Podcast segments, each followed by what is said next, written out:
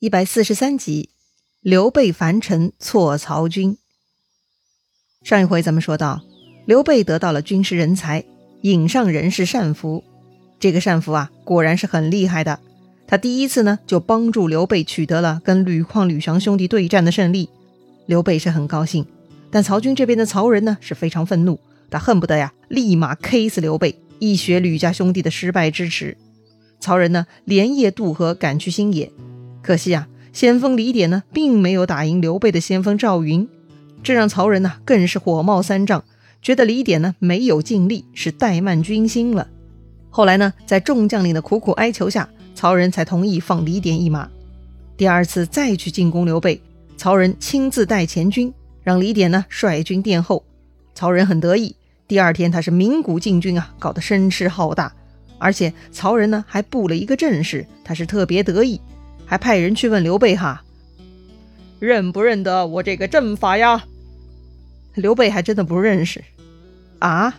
这就要出洋相了吗？当然不会啦！刘备现在也是有军师的人啦。这个单福呢，登高观望，很快就识破了曹仁的阵势。曹仁摆的是八门金锁阵，分别是修、身、伤、杜、景、死、金、开八个门。如果能找到生门、景门、开门，从这些门入阵呢，那就是吉利的；如果走错了，从这个伤门、金门、休门入阵，那就伤大了。另外呢，从杜门、死门而入，那就是直接死翘翘了。说到底呢，所谓八门，其实只有三个门是安全的，其余呢都是不同程度的隐患呐。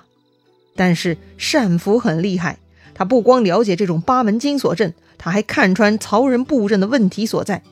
这个曹仁呐，虽然呢将八门布置得很整齐，但是中间没有通达，也没有主持之人。所以单福看透了曹仁阵法的问题了。单福对刘备说：“如果从东南角上的生门打进去，再从正西的景门打出来，那么曹仁的八门金锁阵就乱了。这种阵法，刘备是闻所未闻，他完全懵啊。”所以他根本也不怀疑单福的判断，直接就照做了，让赵云带五百兵，按照单福的说法，从东南进入，再从西门逃出，然后呢，继续杀向东南角。曹仁发现阵法被破，见势不妙，赶紧转投北方。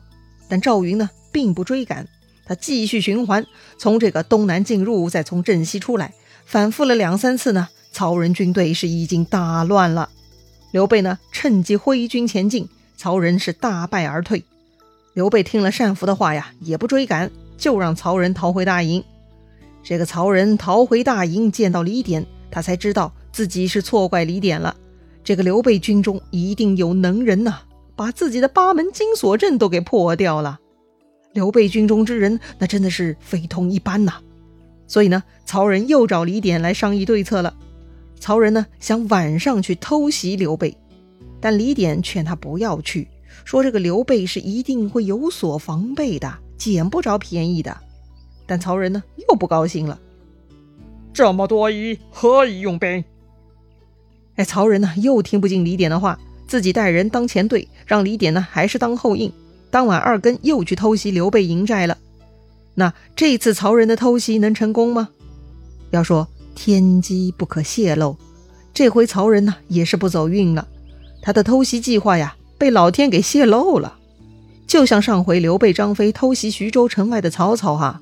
当时曹操在军中，突然刮大风，吹断了牙旗。曹操这边呢，就知道刘备来偷袭，就做好了应对准备。这回呢，风水轮流转，单福发现信风骤起，也就是突然刮起东北风。单福呢，就对刘备说了：“今夜曹仁必来劫寨。”哦呦！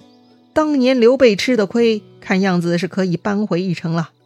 刘备问单福该如何应对，单福神秘一笑，说自己都安排好了。那单福到底做了什么准备呢？很快曹仁就要尝到苦头喽。当晚二更，曹仁带兵来到刘备营寨，却看到营寨四周是大火燃起，非常奇异。曹仁感觉刘备已经知道自己的计划了，就下令赶紧退军。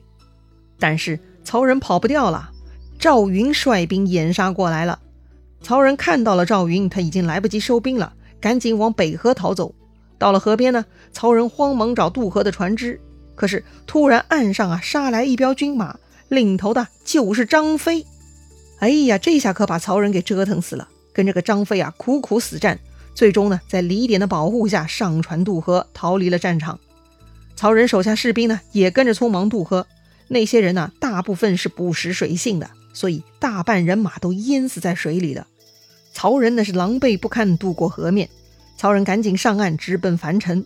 可是到了樊城，叫人开门的时候呢，迎接曹仁的不是曹家自己人，居然是关羽。关羽大喝一声：“我早就拿下樊城了！”哎呀，看到关羽，曹仁是大惊失色呀。曹操手下无人不晓关羽的能耐，关羽的武功能力那简直是有如神助，一般人根本不敢尝试跟关羽对打呀。所以呢，曹仁拨马便逃，关羽也不放松，居然在后面追杀了上来，又砍掉曹仁很多军马。最后，曹仁是狼狈不堪，带着零星部队连夜一口气逃回了许都。这回刘备这边呢，又是大获全胜。于是刘备带兵进入樊城，樊城的县令刘密啊，三点水必然的必啊，他出城呢迎接刘备。这个县令也姓刘啊。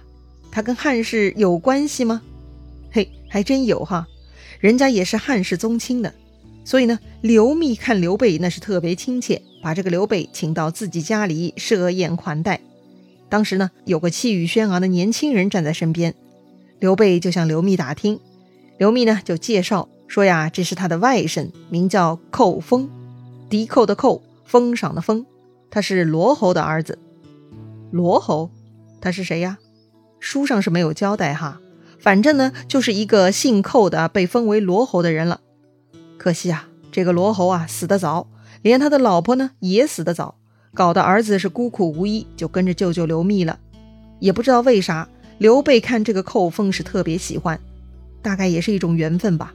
刘备呢特别想收这个寇封为义子，刘密很高兴啊，觉得很荣幸，就赶紧让寇封拜刘备为父。从此呢，就改名为刘封。宴席结束，刘备呢就带着刘封回去了，让他呢拜关羽、张飞为叔叔。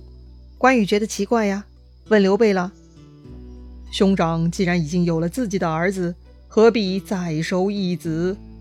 将来一定会生乱的呀。”刘备却不以为然，他说：“呀，吾待他如子，他必定视我如父，何乱之有嘛？”关羽看大哥一意孤行呢，有些不痛快，但也没办法哈。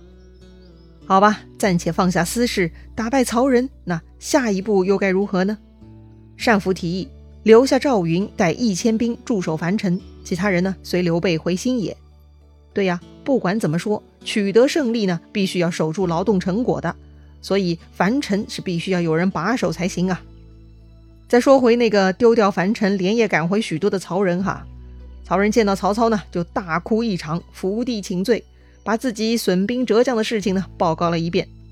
曹操也是很大度的，说呀：“胜负乃君家常事，只不过到底是谁在帮刘备出主意呢？”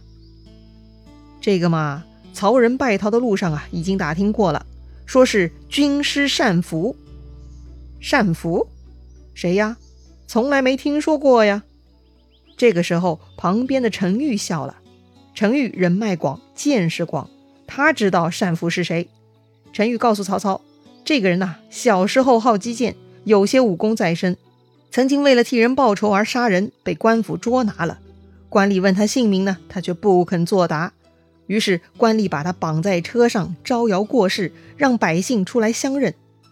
要说呀，百姓们当然都是认识他的，却没人肯说出他的名字。”反而呢，有人因此偷偷结伴，将这个人从官府里给捞了出来。从此呢，这个人就改名换姓，逃亡在外了。他遍访名师，学习了很多，还跟司马徽这样的大名士来往讨论，非常有智慧。这个人就是颍川人，姓徐，名树，字元直。单福呢，就是他的假名而已。哦，字元直。